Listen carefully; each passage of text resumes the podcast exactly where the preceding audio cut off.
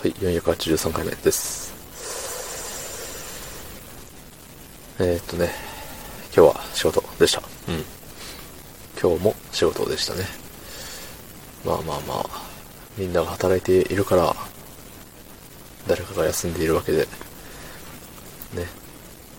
僕のした単純作業が、ね、世の中を巡り巡って、なんとかかんとかっていう曲がありましたね。そんな本日、えー、12月1日水曜日24時42分でござる。はい。ね、いや、寒いね。そう。こんな寒い時はね、まあ特に話すことないんですけど、うんとね、昔ね、まああの、昔といっても、そんな、昔っていう定義どうなんでしょうね。人によって違いますよね。僕の中ではもう、半年前ぐらいは昔って言っちゃうんですけど、ね。そう言わん？そうでもないか。うん。あのー、まあ、人それぞれね、その価値観というか、その、何？尺度っていうの？ようわからんけど、違うじゃないですか。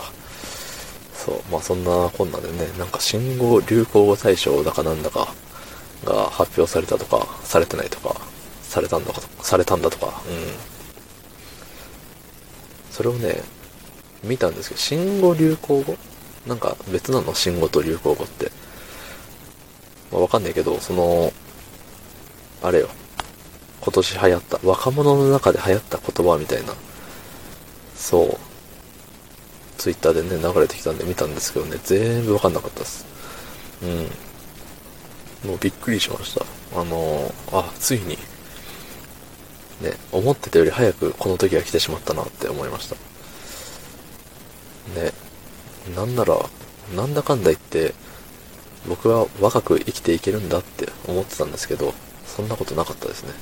完全に世の中の流れに置いていかれたんだなっていう現実を突きつけられた気がして、うん。まあ別にそんな凹んじゃいないですけど、凹んでもないし、あのーわ若者ってわかんねえなって改めて思いましたね。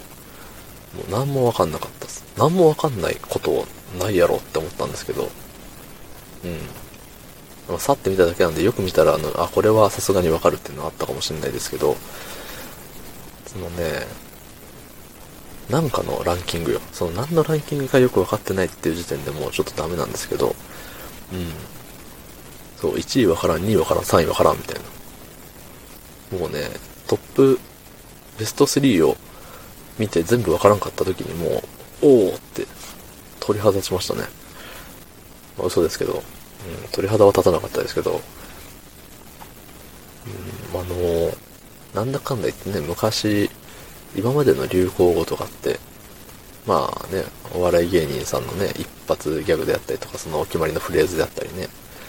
そうそう。で、それが、あのー、CM で使われていたりとか、Twitter で誰かがそれを真似てみたりとか、うん。だから、何かしらで自分の目に入る、耳に入るっていうことはあったんですけど、うん。最近の10代の人たちなのかな？の言葉はね、本当にわかんねえなーって思いましたね。いやでも僕らが10代の頃のなんか僕らだけ使ってた言葉？何があったかな？わかんないけど、でも、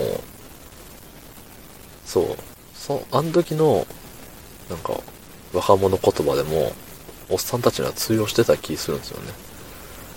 うん。先生には通用してたし、先生だから通用してたんかな。って考えると先生って常に流行の先端を行ってるのかもしれないですね。流行の先端が、あの、10代なので、あるのであれば、そう、先生もそれについてね、あのー、ね、わかんないと会話になりませんから。会話にならないことあるのか？まあ、うん。ね。触れる機会は一番多いわけですからね、先生方が。ねえ、ほんと、大変ですよ。それに比べて私、もう、3年後ぐらいには化石になってそうですね。はい。そんな感じで、昨日の配信を聞いてくれた方、いいねを押してくれた方、ありがとうございます。明日もお願いします。はい。ありがとうございました。